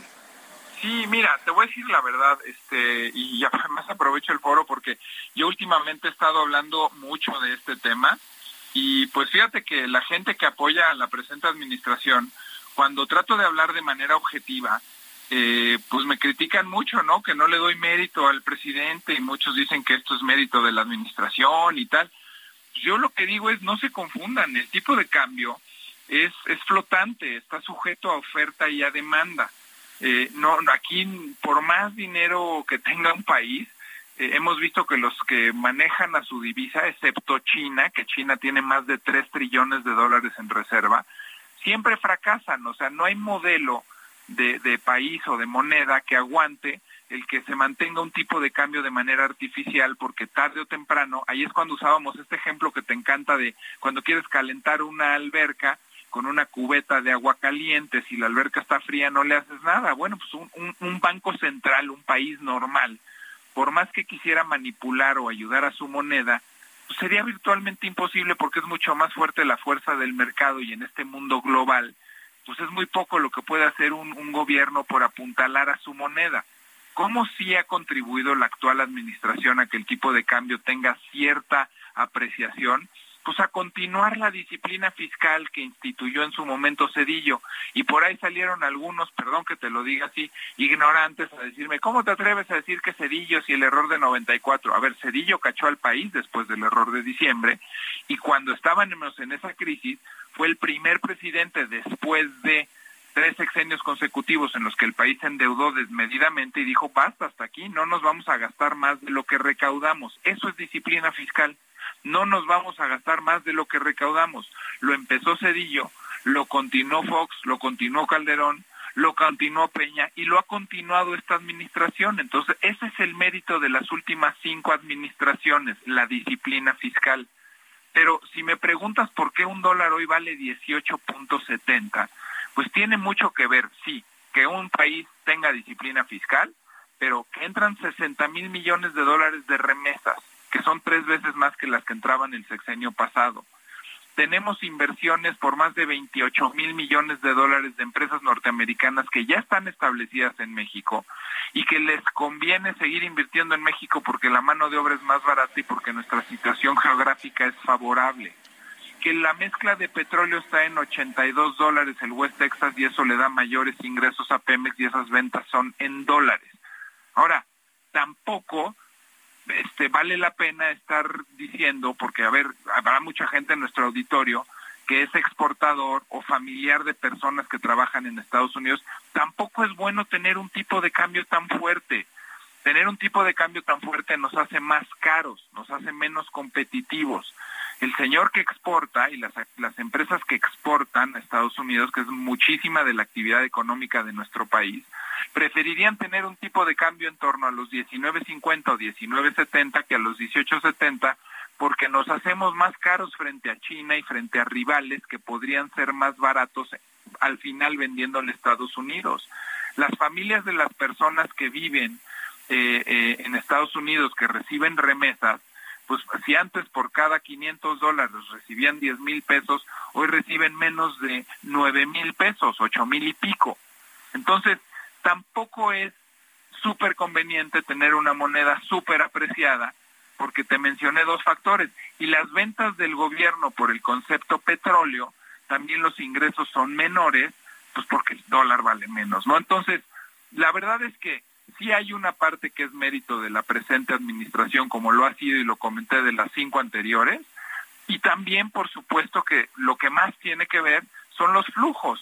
Y la otra razón es, hay seis puntos porcentuales de diferencia entre invertir en pesos en México que en Estados Unidos. Si tú quieres invertir a 28 días en Estados Unidos, te pagan el 4%, y si quieres invertir en México a 28 días, te pagan el 10,5%. Entonces, hay mucho capital especulativo que evidentemente ahorita está aprovechando esta coyuntura por el gran diferencial de tasa que existe entre un país y otro, ¿no? Entonces, pues yo creo que eh, está, está mal decir que todo lo que estamos viendo es solamente y absolutamente mérito de la presente administración. Es más un tema de oferta y demanda que están ingresando más dólares de los que se ingresaban antes. Y cuando desmenuzas cada uno de estos conceptos, pues es debatible qué es mérito o no de la presente administración. También lo hemos platicado tú y yo. Decir que recibimos 60 mil millones de dólares de remesas que son mexicanos que no encontraron oportunidades de trabajo en nuestro país, pues no sé si eso califique como un mérito de esta o de cualquier otra administración. Que el petróleo esté en el valor en el que está no es mérito de ninguna administración de ningún país, es una situación global que también sujeto oferta y demanda determina el precio de los energéticos a nivel global. Entonces, yo lo único que te puedo decir es que al final sí que bueno que México tenga una percepción riesgo país buena y que por eso haya certidumbre y que los inversionistas volteen a ver a México para invertir en él, pero me parece erróneo darle todo el crédito a la presente administración. Y creo que vale la pena desmenuzar estos conceptos. Pues yo te agradezco siempre que nos desmenuces este y otros temas, mi querido Juan. Tu cuenta de Twitter, por favor, Juan, para que el público entre en contacto contigo, te siga, vea tus videos de todos los días y te haga consultas desde el punto de vista de inversiones y patrimonial. Por supuesto, en arroba Juan S. Musi, arroba Juan S. Musi y bueno, pues con el gusto de poder contestar dudas económicas y financieras, mi querido Jesús Martín. Muy bien, mi querido Juan, como siempre, agradecidísimo con tu análisis, tu participación todos los martes aquí en el Heraldo Radio. Un fuerte abrazo, Juan. Igualmente, mi querido Jesús Martín, cuídate mucho. Gracias, que te vaya muy bien. Hasta luego. Bueno, pues mi compañero Juan S. Musi. Bien, cuando son las 7.24, le tengo una información de último momento que es verdaderamente increíble. Estamos rayando en el surrealismo. Este asunto de la petición de la petición que hizo Joaquín Guzmán Loera al gobierno de México para que se lo traiga acá a México y que el presidente dijo, lo vamos a revisar, no crea que es un petardazo mediático. De ninguna manera. Después de los anuncios, mi compañera reportera Noemí Gutiérrez, reportera del Heraldo Media Group, le va a dar todos los detalles de la petición formal al gobierno mexicano vía Cancillería, vía Secretaría de Relaciones Exteriores. La Secretaría de Relaciones Exteriores está informando que ha recibido la petición de Joaquín Guzmán Loera, alias El Chapo, para que sea traído a México. ¿Qué va a hacer el presidente mexicano? Después de los anuncios, más detalles de esta noticia.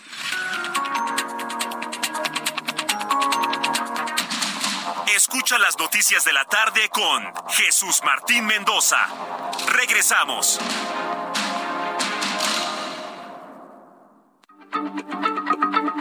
Heraldo Radio, la H se lee, se comparte, se ve y ahora también se escucha.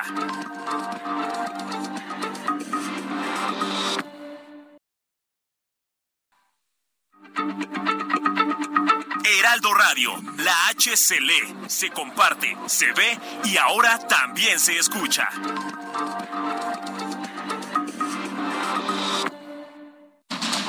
Continúa Heraldo Noticias de la tarde con Jesús Martín Mendoza.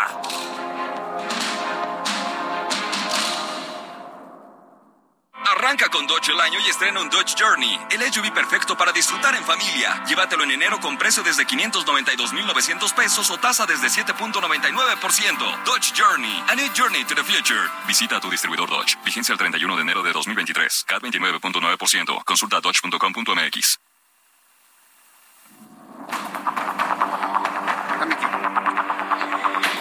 Son las siete y media, las 19 horas con 30 minutos, hora del centro de la República Mexicana. Queridos amigos en todo el país, hasta las 8 de la noche, el día de hoy, estarán abiertas las puertas de esta Deco Estilo Expo Decoración y Regalo en este recinto ferial del World Trade Center. En este segundo día de exposición, 500 expositores entre interioristas, muebleros, arquitectos, empresarios, están, se han dado cita aquí para poder mostrar lo mejor, lo mejor que tienen, no nada más para México, sino para América Latina en todo lo que tiene que ver con los regalos, con los muebles, con el interiorismo, con la decoración. Es una industria muy potente, es una industria muy importante, íntimamente ligada al mercado inmobiliario, así que yo le invito para que todos los interesados, está abierto al público en general, preregístrese www.decoestilo.com.mx y si usted llega aquí al World Trade Center diciendo yo escuché esta invitación con el Heraldo Radio y Jesús Martín, le van a dar un regalo, un regalo de decoración para su casa o para su oficina. Bien, vamos a continuar con la información. Mientras estamos aquí en el World Trade Center, en este de Coestilo Expo Decoración, se están generando noticias muy importantes. Ya lo que le había comentado de esta petición que hizo Joaquín Guzmán lo era al gobierno mexicano y que el presidente dijo, lo vamos a analizar en el sentido de traerse a los Estados Unidos a México, insisto, no quedó como un petardazo mediático para nada. Lo ha oficializado Joaquín Guzmán Loera y su equipo de abogados directamente a la Cancillería mexicana. Entro en comunicación con Noemí Gutiérrez, quien nos tiene todos los detalles de este documento que acaba de llegar a la Secretaría de Relaciones Exteriores. Adelante, Noemí. Hola, muy buenas tardes, Jesús Martín. Pues comentarte que Roberto Velasco, jefe de la Unidad para América del Norte, dijo que se va a analizar esta petición de Joaquín Guzmán Loera para cumplir su condena en una prisión mexicana no en Estados Unidos, además de que se revise si hubo violaciones en su proceso de extradición a ese país. Él leyó un tuit que emitió hace unos minutos la Embajada de México en Estados Unidos, en donde dijo que el pasado 10 de enero la Embajada recibió un correo electrónico de José Refugio Rodríguez Núñez, quien afirma ser el representante legal de Joaquín Guzmán Loera. Dijo que no se recibió una carta, sino todo el correo, y se turnó a la Cancillería por ser tema de la competencia. Dijo que la Cancillería ya tiene este documento y ahora depende del Poder Judicial que va a verificar que se haya cumplido con todas las garantías legales que establecen los procesos de extradición para Estados Unidos. Pero escuchemos qué fue lo que dijo Roberto Velasco tras la firma de unos memorándums entre México y Estados Unidos sobre movilidad laboral. El pasado 10 de enero esta embajada recibió un correo electrónico de José Refugio Rodríguez Núñez, quien afirma ser representante legal de Joaquín Guzmán Loera. No se recibió carta alguna del señor Loera. El correo se tomó a la Cancillería por ser tema de su competencia. Y yo lo que les diría es, ya el presidente abordó este tema, se va a analizar como se analiza cualquier petición. Es un tema que está fundamentalmente en la cancha del Poder Judicial. Así se hacen todas las extradiciones, es el Poder Judicial eh, quien resuelve y quien verifica que se hayan cumplido todas las garantías legales que establecen los procedimientos adecuados. Abre la posibilidad de que se revise como cualquier petición, sin embargo, nuevamente insisto, es un tema que fue revisado en su momento por el Poder Judicial, eh, que es en todos los casos de extradición quien define que se hayan cumplido las garantías del proceso. Pero dice que no se, les está, no se le está dando atención a sus derechos humanos por parte del consulado. Eh, nuestras embajadas siempre bueno, Jesús Martín, y comentarte que el jefe de la Unidad para América del Norte de la Cancillería dijo que el presidente Andrés Manuel López Obrador, pues en la mañana dijo que se va a revisar este caso y señaló que todos los mexicanos que estén en el extranjero en alguna situación que requieran asistencia consular, pues se les está otorgando. Ya por último te comento que el caso de García Luna dijo que apenas está en el proceso de selección del jurado en una corte en Estados Unidos, pues que será interesante cuáles serán los argumentos que tendrá la defensa. Jesús Martín, la información que te tengo. Muchas gracias, Noemí, por la información. Muy buenas tardes. Hasta luego, muy buenas tardes, buenas noches. ¿Qué paquete tiene el gobierno mexicano? ¿Qué paquete tiene Marcelo Ebrard? ¿Escuchó usted a Roberto Velasco? Nerviosísimo. Es que se va a revisar como la petición de cualquier mexicano. Perdón, pero el señor Joaquín Guzmán lo era, no es cualquier mexicano. O sea, es un mexicano como usted y como yo, pero el historial dista mucho de ser una persona como usted y como yo. Imagínense la situación y la presión que en este momento está sintiendo el gobierno de México de dar una respuesta favorable a lo que está pidiendo el narcotraficante pues más visible de todo el mundo y de la historia, Joaquín Guzmán lo era. No, no, deben estar en este momento verdaderamente preocupados y analizando la situación a profundidad. Bueno, un asunto que se da en este momento mientras estamos hoy aquí en este recinto ferial del World Trade Center en esta expo de Coestilo Expo Decoración y Regalo, la semana de la decoración en el World Trade Center de la Ciudad de México. Como nos dijo nuestra amiga Gabriela, ¿verdad, Gaby? La expo más bonita, yo le digo, nombre, la, la expo más impresionante, la más grande de América Latina. Y a mí en lo personal, independientemente de todo el escenario político que tenemos, me entusiasma mucho saber que el área empresarial, los... Eh, los hombres y mujeres que han puesto su fe en este país con su patrimonio para hacer empresa, para hacer industria, están reunidos hoy aquí en esta Expo Decoración y Regalo. Me acompaña en este micrófono Víctor Manuel Pastrana, socio fundador y secretario de Decoestilo. Bienvenido, gracias por estar aquí, Víctor. ¿Qué tal? Muchas gracias, Jesús Martín. Eh, pues aquí, este... ¿Cómo se sienten, eh? Está padrísimo todo lo que han instalado. Pues muy contentos porque ha sido un eh, proceso difícil todo este de la pandemia para la supervivencia de las empresas, sobre todo del giro nuestro, que pues no son eh, primordiales, no son en seres primordiales, digamos. Sin embargo, pues estamos aquí con mucho entusiasmo, con mucho esfuerzo, eh, con un grupo de expositores importante.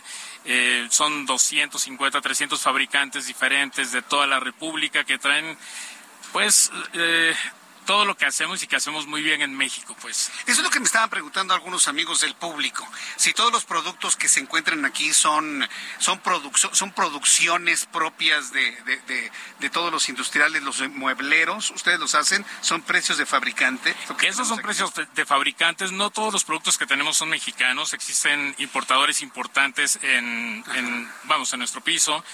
Eh, es un foro para todos, es un foro para hacer negocios. Aquí deben venir las, principalmente está conceptualizado para que vengan los dueños de las tiendas a comprar el producto que quieren vender en sus, este, en sus tiendas, ¿no? Eso es el, pues la filosofía principal de, nuestra exposición. Sin embargo, aquí recibimos a toda persona que quiera visitarnos, que quiera hacer un arreglito a su casa. Aquí encuentran todo. Si quiero comprar unas lámparas bonitas para mi casa, unas buenas lámparas para la oficina, aquí las me doy una vuelta aquí a la Deco Estilo Expo Decoración y Regalo y aquí lo encuentro. Aquí lo encuentras. Seguramente encontrarás las lámparas a precio de mayoreo, seguramente encontrarás los muebles propios para la oficina o para la casa también en Passport seguramente, este y en alguna otra de las empresas que participan con nosotros, ¿no? Estaba viendo que hay unas empresas que hacen muebles para exteriores. Si tiene usted una terracita, pues un roof garden que están muy de moda, pues aquí podemos comprar el sillón, la mesita y todo aquello que resiste el medio ambiente. Aquí encuentras todo, hasta las eh, plantas que quieras poner, la maceta, la mesa, el sillón, el cojín, todo está disponible en Decoestilo. Esta Decoestilo, Expo Decoración y Regalo, ¿cuántos años tiene que se ha, se ha instalado? Digo, no tomando en cuenta los años de pandemia, pero esta cuál vendría siendo la edición, la edición número Esta es la edición número 28. Tenemos 15 años trabajando en organizar este foro. Eh, esto es algo que se concibió como un espacio hecho por quienes exponemos y producimos o fabricamos aquí en México para invitar a otros fabricantes y reunirlos en un solo en un solo espacio, ¿no? Eh, es una exposición hecha por expositores para expositores, donde toda la gente que tiene interés en los productos puede venir. Empezaron ayer lunes, martes, van a estar hasta el próximo jueves. Hasta el jueves, de 10 de la mañana a 8 de la noche, Corridito. Corridito, me, parece muy bien. Ya, ya, Gabriela nos había este, comentado este gran regalo y lo, lo platicamos aquí con Víctor Manuel Pastrana. Esto de si ustedes se preregistran en www.decoestilo.com.mx. Decoestilo con Y, ¿eh? decoestilo.com.mx y dicen que vienen del programa del Heraldo Radio de Jesús Martín Mendoza se llevan un regalito de decoración. Claro, ya hemos repartido varios. en lo que va del programa hemos repartido varios ah, que se han registrado con ese dato. Si no se registran con ese dato, pues no obtienen el regalo, ¿no? Entonces, bueno, y la invitación es que venga. Que este recinto ferial esté lleno de personas. Ya ahorita ya van a cerrar a las 8, pero mañana a partir de las 10 de la mañana. A partir de las 10 estamos abiertos a todo público. Y, y comprar todo. Amigos empresarios, este programa lo escuchan muchos amigos empresarios eh, directores de grandes tiendas, dense una vuelta, hagan negocio, cierren negocio. Hay espacios para poder negociar y cerrar acuerdos aquí, ¿verdad? Claro, claro, hay espacios para que puedas realizar... Eh, comprar todo lo, lo, que requieres para los negocios del año, no solamente de esta temporada, sino de la que sigue y la que sigue. Tenemos otro evento programado para julio, donde las tendencias también de fin de año se presentan y son muy eh, pues muy bien recibidas por, por la gente, ¿no? Pues yo sí quiero hacerles un reconocimiento a todos ustedes por el esfuerzo que, que significa hacer esto después de la pandemia. Yo sé que no les fue nada bien, pero tuvieron paciencia y están aquí retomando con muchísimo entusiasmo y fuerza este sector que si bien no es prioritario para la vida, yo creo que sí es importante para el bienestar, una bonita lámpara, un bonito arreglo. Porque nos alegra la vida. Es importante en la casa, es importante en la oficina. Claro, por supuesto. Y además eleva la plusvalía de los espacios, ¿no? Por supuesto. Bueno, pues Víctor Manuel Pastrana, muchas gracias por estar aquí con nosotros. No, gracias a ti, Jesús Martín. Gracias por recibirnos en este extraordinario lugar que nos adaptaron. Aquí es tu casa. Este Carlos de Anda eh, nos patrocinó el espacio, ¿te parece? Muy bien, pues un saludo para Carlos de Anda y gracias Víctor Manuel Pastrana, socio fundador y secretario de Deco Estilo que ha estado con nosotros en esta transmisión del Heraldo. Muchas gracias. Gracias a ti. Gracias. Pues continuamos con toda la información aquí en el Heraldo. ¿Quién tenemos en la vialidad, me dices, este Ángel? Vamos con mi compañero Gerardo Galicia. ¿En dónde te ubicamos, Gerardo? Adelante en la zona oriente de la capital y seguimos muy pendientes de lo que ocurre en la zona del eje 5 sur. Ya elementos de la policía capitalina han liberado la circulación de esta importante arteria llegando a la avenida Canal de Río Churubusco. Estuvo bloqueada por más de 10 horas. Ya en su momento la policía ha tomado el control, liberó la circulación, así que ya se convierte en una opción para poder transitar en la zona oriente de la capital. Si están dejando atrás la zona de Javier Rojo Gómez y desean llegar al circuito bicentenario en su tramo Río Churubusco, ya se puede utilizar esta vía. Y para nuestros amigos que van a utilizar Canal de Churubusco, de lo más complicado su cruce con el eje 3 y 4 sur, habrá que tomarlo en cuenta y manejar con precaución. Son rezagos provocados por semáforo. Y por lo pronto, el reporte. Claro, Galicia, y reiterarles a ustedes que estamos transmitiendo desde el World Trade Center. 10 de la mañana, han preguntado a Jesús Martín Mendoza, bueno, ¿y a qué horas abren? 10 de la mañana, 8 de la noche, véngase a esta exposición eh, Deco y Deco Estilo, Expo Decoración y Regalo en la Semana de la Decoración en el World Trade Center de la Ciudad de México. Y aquí a estar abiertos desde las 10 de la noche. Vámonos ahora con Roberto San Germán, que tiene los deportes. Mi estimado Roberto, gusto en saludarte. Arráncate porque los vaqueros, como que están que no creen en nadie. Por lo pronto, el fantasma de Brady ya se lo han sacudido. ¿Qué tal, mi querido Heriberto? Buenas noches y buenas noches a toda la gente que nos sintoniza. Así es correcto, como bien dices, ayer los vaqueros de Dallas acabaron con su némesis.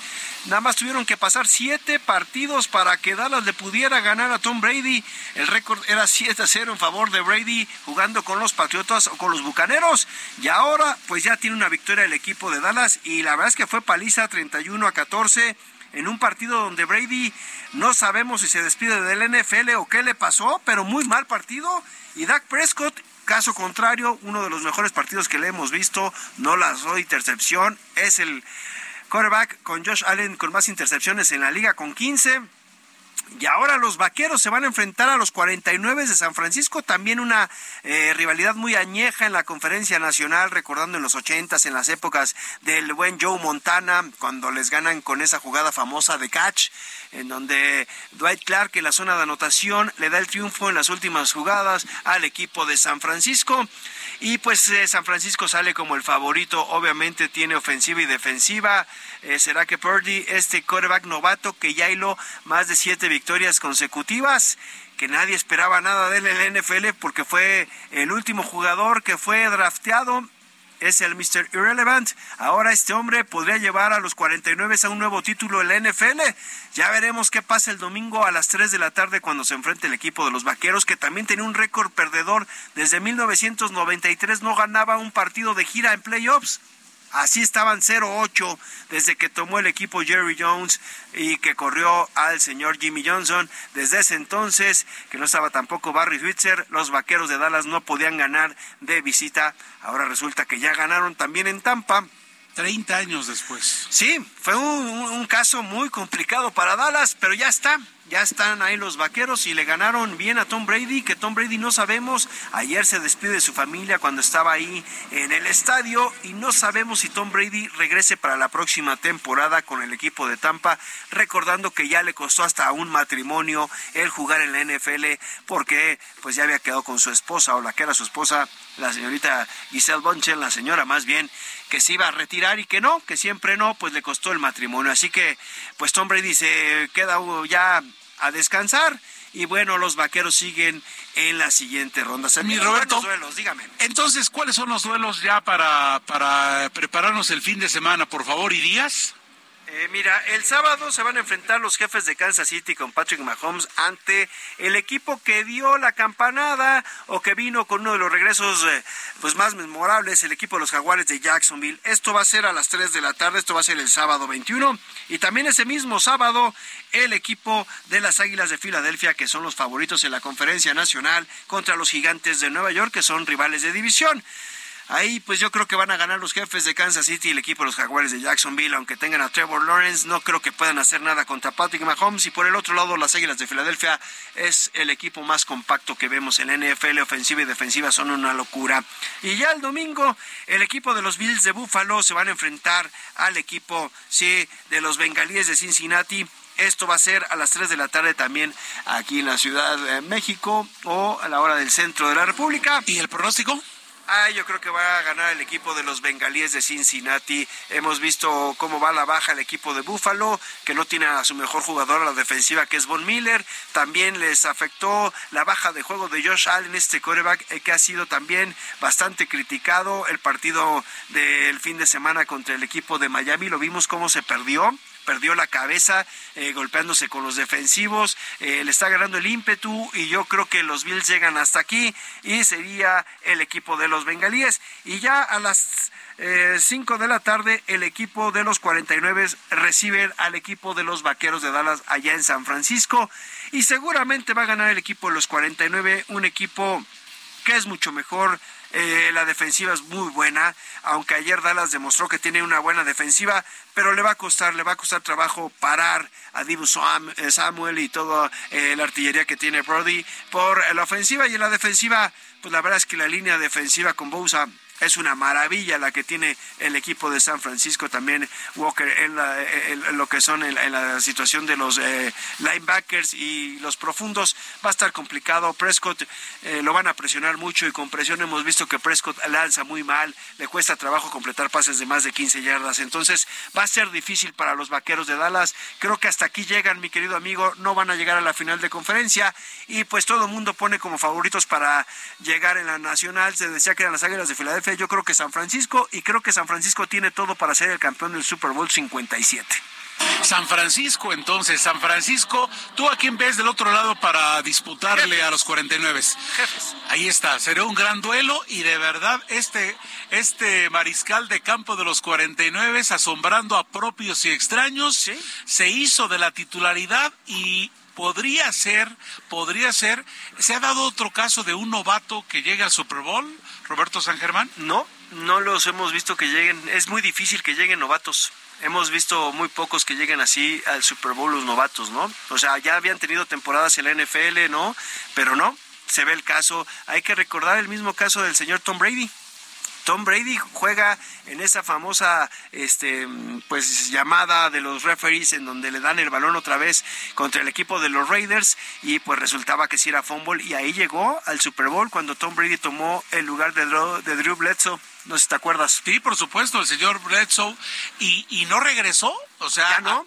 Es lo mismo, seguramente ya Garópolo está fuera, ¿verdad? Mira, Garópolo yo creo que ya tenía tiempo que estaban pensando cambiarlo y yo creo que después de esto, pues sí, además lesionado, ya está operado y todo. Pero mira, a mí me preocupa algo, no, no le voy a los 49 ni mucho menos. Eh, Kyle Shanahan, el coordinador ofensivo del equipo de los 49, lo hemos visto cometer errores garrafales, ¿no? El que es el head coach, perdón, el, el, head coach de los 49, que también fue, fíjate, él fue el coordinador ofensivo del Super Bowl de Atlanta contra el equipo de los Patriotas que pierden una ventaja de 24-3. Él era el coordinador ofensivo y también lo vimos perder un Super Bowl contra Patrick Mahomes.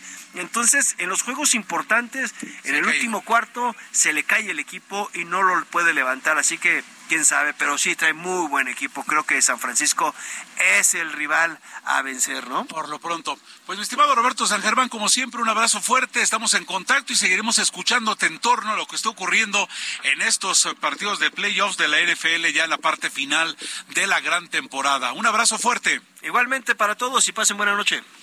Muchas gracias. Son ahora las 7 de la noche con 50 minutos. 7.50.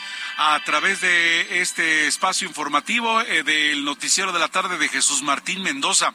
Bueno, pues resulta que tras la audiencia de hoy, el reclusorio norte este martes, la FGR rechazó de manera tajante la nueva prórroga otorgada por el juez Gerardo Alarcón López a Emilio Lozoya, es director de Pemex, por lo que el fiscal Manuel Granados Muñoz aseveró ante el juez de control que la Fiscalía General de la República está lista y preparada para llevar el caso Odebrecht hasta las, hasta las últimas consecuencias jurídicas y lograr penas de 46 y 22 años de cárcel para Emilio Lozoya Austin y su mamá, Hilda Margarita Austin, respectivamente.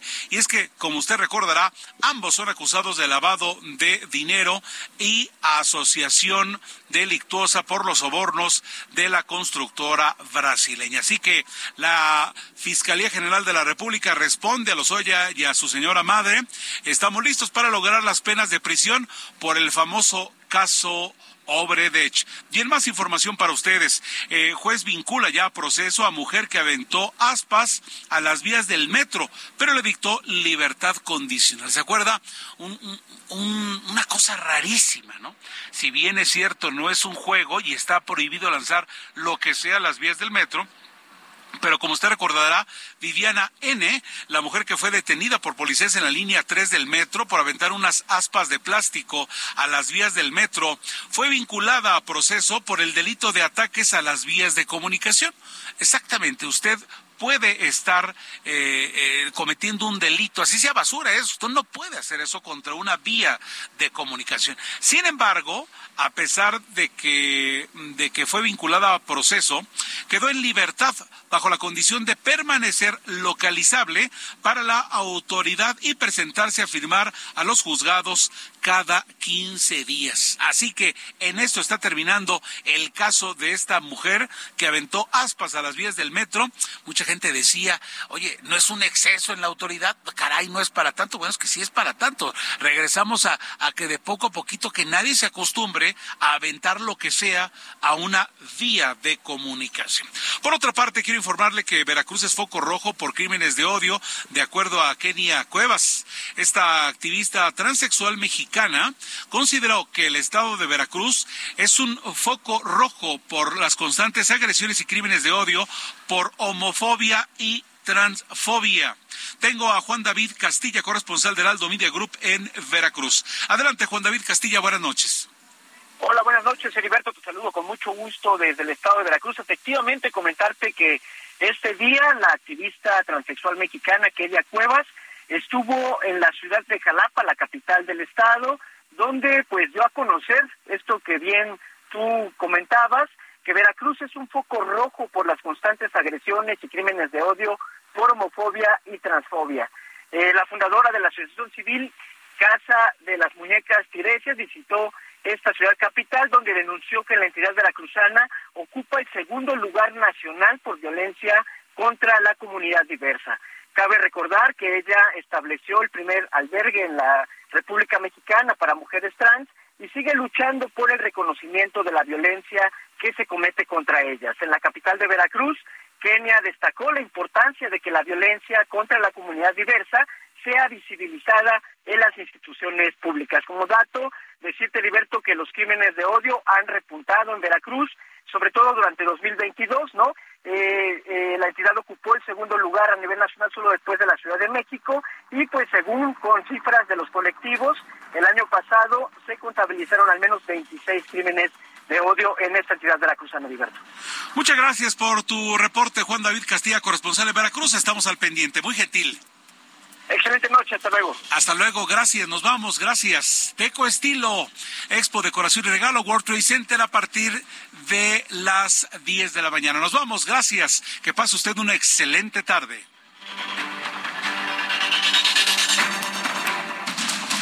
Esto fue Heraldo Noticias de la tarde con Jesús Martín Mendoza.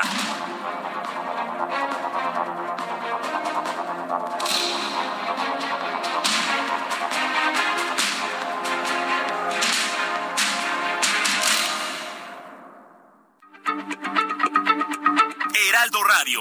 La H se lee, se comparte, se ve y ahora también se escucha.